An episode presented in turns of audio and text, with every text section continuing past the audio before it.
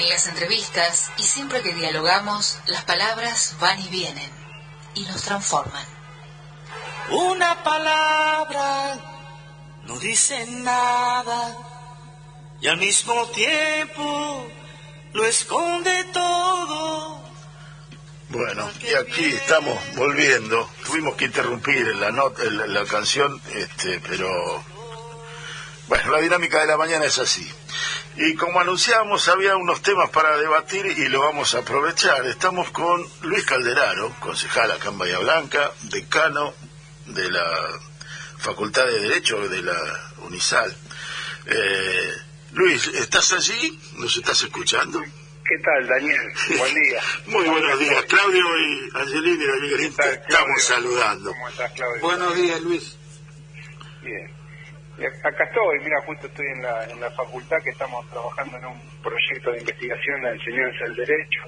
Así que, bueno, nada, estábamos acá con algunos profes eh, laburando sobre eso, pero, Ah, pero bien, bueno, bien. en un día en un día bastante triste, ¿no? Que Sí. amanecimos con la noticia de, de bueno, de- de- del accidente que, que terminó con la vida de- del ministro Meoni y, y bueno, y la verdad que Mm, que eso a uno lo, lo, pone ¿no? en perspectiva de la finitud, de, de, de- pensar, de ver las carreras políticas que, que tuvo a lo largo de su vida, de, que ha sido una persona cultora del diálogo, de, amena, eh, siempre dispuesta eh, para ayudar, para atender, en el caso de nuestro de Bahía, siempre en contacto permanente con con Federico Zurrieles, por, por, por el- los temas portuarios, de transporte y las obras que, bueno que se estaban desarrollando o que estaban para proyectarse para la ciudad.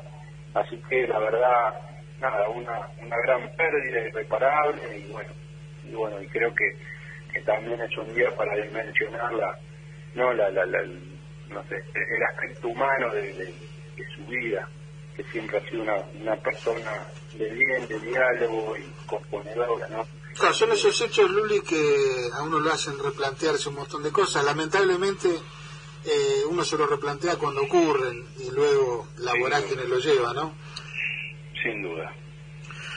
Este, bueno, Luis, te- te- te- hicimos una referencia al inicio, verdaderamente lo- lo- lo- es impactante, porque no es esperable un hombre joven y, y con una y con una dedicación a la a la función pública eh, más que loable.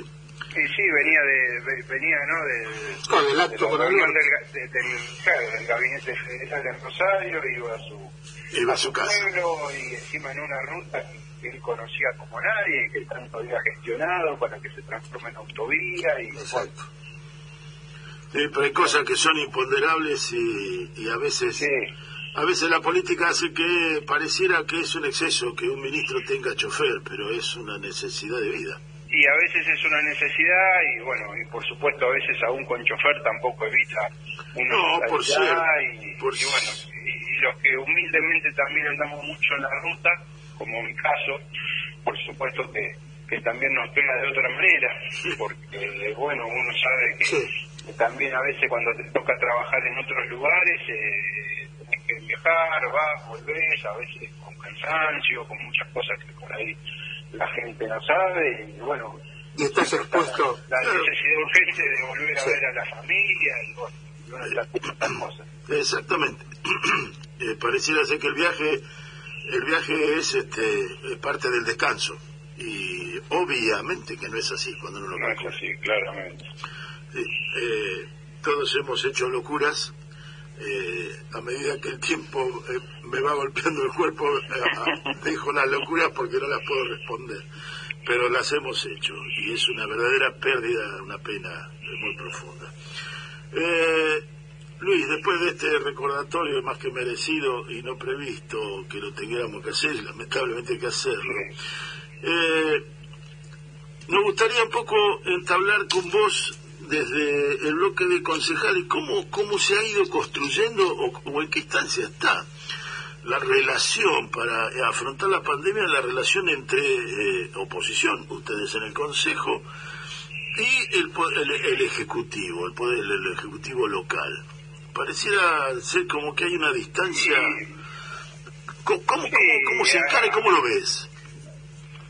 Mira, hay una distancia no querida por nosotros.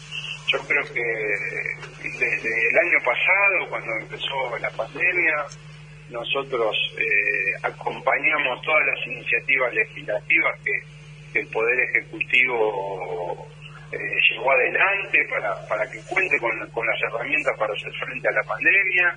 Eh, lo mismo, inclusive algunos beneficios que se votaron en la sesión del pasado jueves, digamos, en todo lo que tenga que ver con, con, atemperar la situación de la pandemia, ya sea para las familias, para los vecinos o para, o para los comerciantes o para cualquier otro sector. Eh, nosotros siempre, hemos estado acompañados y siempre vamos a estar. Y bueno, a veces lo, lo que hay son, son diferencias de orden, digamos, no, no solo que tengan una significación, digamos, política en sentido ideológico, sino a veces metodológico, ¿no?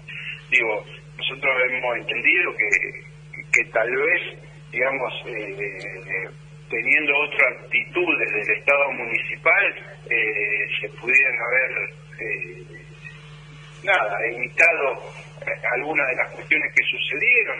Y, bueno, tal vez esto se enmarque, digo, hay un claro posicionamiento del intendente en espejo con, el jefe de gobierno de la ciudad de Buenos Aires, que ha decidido tomar un, un camino exactamente opuesto al que el año pasado hacía ante una medida igual, digamos, y a mí me gustaría decir que un decreto de necesidad y urgencia tiene fuerza de ley. A veces nos olvidamos esa parte y que el presidente tiene toda la autoridad para hacerlo eh, en una situación que no que no sale de un capricho, sino sale de eh, digamos de una situación de pandemia donde la segunda ola impacta fuertemente, lo vemos en, lo que sucede en todo el mundo, y lamentablemente la Argentina no está ajena a eso, y que para esa situación a veces se tienen que tomar medidas difíciles. Digo, entonces, pareciera que nos quieren poner en un lugar donde ni al presidente ni al frente de todos le interesara la cuestión educativa. Que no le con la excusa de la presencialidad, cuando digamos, eh, nada, sería para un rato largo hablar de, las cosas que, se han hecho en, términos educativos. Pero nos parece que antes que nada hay que tratar de preservar la vida y la salud de las argentinas y los argentinos, y bueno, eso también tiene que pasar acá. Y, y para eso hay que tener conciencia, y cuando uno decide mirar solamente en clave política porque se aproxima una contienda electoral, me parece que no no no está dando cuenta del momento complejo que se vive y que a veces la política tiene que hacer los gestos necesarios para, para poder atender entre todo una situación de pandemia donde no tiene hoja de ruta nadie. Nadie Claro, no, se le reclama a los que no fueron capaces de prever qué iba a pasar si el dólar se liberaba cuando asumieron el gobierno, pretenden que eh, debe, debe el gobierno nacional hoy prever qué va a pasar con la pandemia. Es este, muy patético. Ahora, eh, hay, hay en, tu exposición hay que como que la, mira y la vista electoral, a mí me cuesta creer, pero no sé, por ahí tenés datos, y o si no, ¿qué te parece? De que verdaderamente el debate por la, educación como está planteado favorezca al, digamos, levante al electorado para acompañar a quienes defienden hoy la educación y critica y se aleja de quienes, según ese discurso, critican la educación o están en contra de la educación.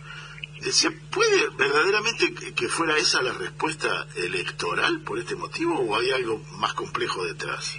pero lo que pasa es que cuando uno no encuentra las respuestas dentro de lo político, dentro de lo racional, hay que salir a, buscar, a buscarlas en otro lado.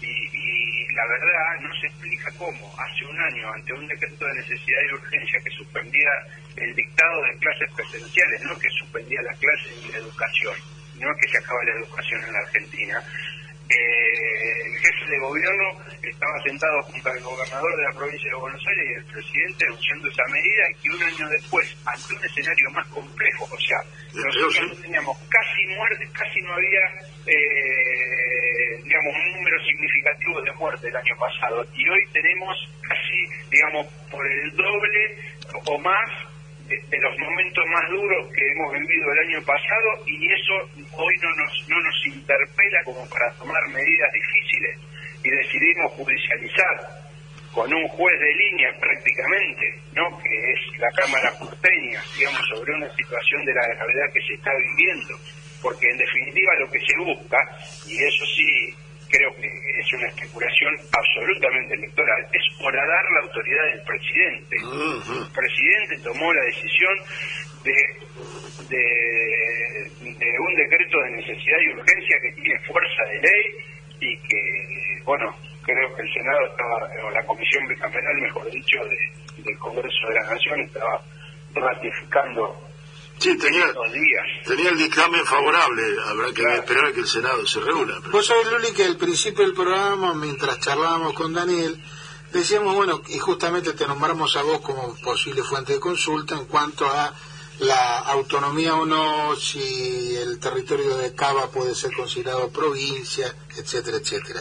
Ahora, concluíamos en que la cuestión de fondo es la miserabilidad política. El constituyente, si hubiera querido denominar la, ciudad autónoma de Buenos Aires como provincia, hubiera dicho provincia autónoma de, de la ciudad de Buenos Aires. No lo dice. Lo que no quiere decir que no tenga un estatus similar. Pero con respecto a la educación, las facultades no son exclusivas de la, de la ciudad de Buenos Aires, son concurrentes, porque cuando uno interpela la Constitución, lo que tiene que asegurar es la educación primaria en el artículo 5 y el artículo 125 habla de, otra manera de cómo se garantiza, pero no está diciendo el Estado Nacional se desentiende. El Estado Nacional también tiene responsabilidad. El otro día lo escuchábamos a, al constitucionalista de lo más serio de Argentina, Andrés Gildo es hablando de, de las facultades concurrentes. Digamos, nosotros estamos en una federación donde hay facultades delegadas que las provincias, sobre todo las preexistentes, hicieron a la nación, y después, según los temas de que se traten, digamos, quién actúa, pero muchas veces hay facultades que son concurrentes. Y este es un caso de ello. Pero además, no es que no, no se está poniendo el debate sobre la educación. El, el presidente está haciendo, o hizo mejor dicho, un decreto de necesidad y urgencia por la cuestión sanitaria. Sanitaria, y porque los expertos claramente dicen que a mayor circulación, mayor posibilidad de contagio. O sea, el riesgo cero no existe. Entonces es falso que en la escuela no exista la posibilidad de contagiarse. Pero además de ello, perdón, te termino con esto, que tal vez no sea el lugar principal de contagio, como bien lo ha dicho la Organización Mundial de la Salud, como también lo, lo ha establecido el Ministerio de Educación Nacional, eh, sin duda, pero la movilidad que genera, digamos, da cuenta de un porcentaje muy importante. Entonces, lo que pasa antes del colegio, lo que pasa después, tiene que ver con el dictado de clases presenciales, que aparte era tan razonable la medida que tenía principio y fin. Y el principio de fin de esos 15 días, que son efectivamente 10 de colegio, y que en algunos casos, como van una semana sí y una no, era efectivamente 5, tenía que ver con poder achatar la curva y poder oxigenar el sistema de salud. Entonces, que nos, nos llevan a una discusión donde educación sí, educación no, o clases sí, clases no, cuando no es ese el debate central de lo que estamos discutiendo en medio de la pandemia y de la, ferocidad con que nos ha llegado la segunda ola. Claro, sí, es una falsa discusión.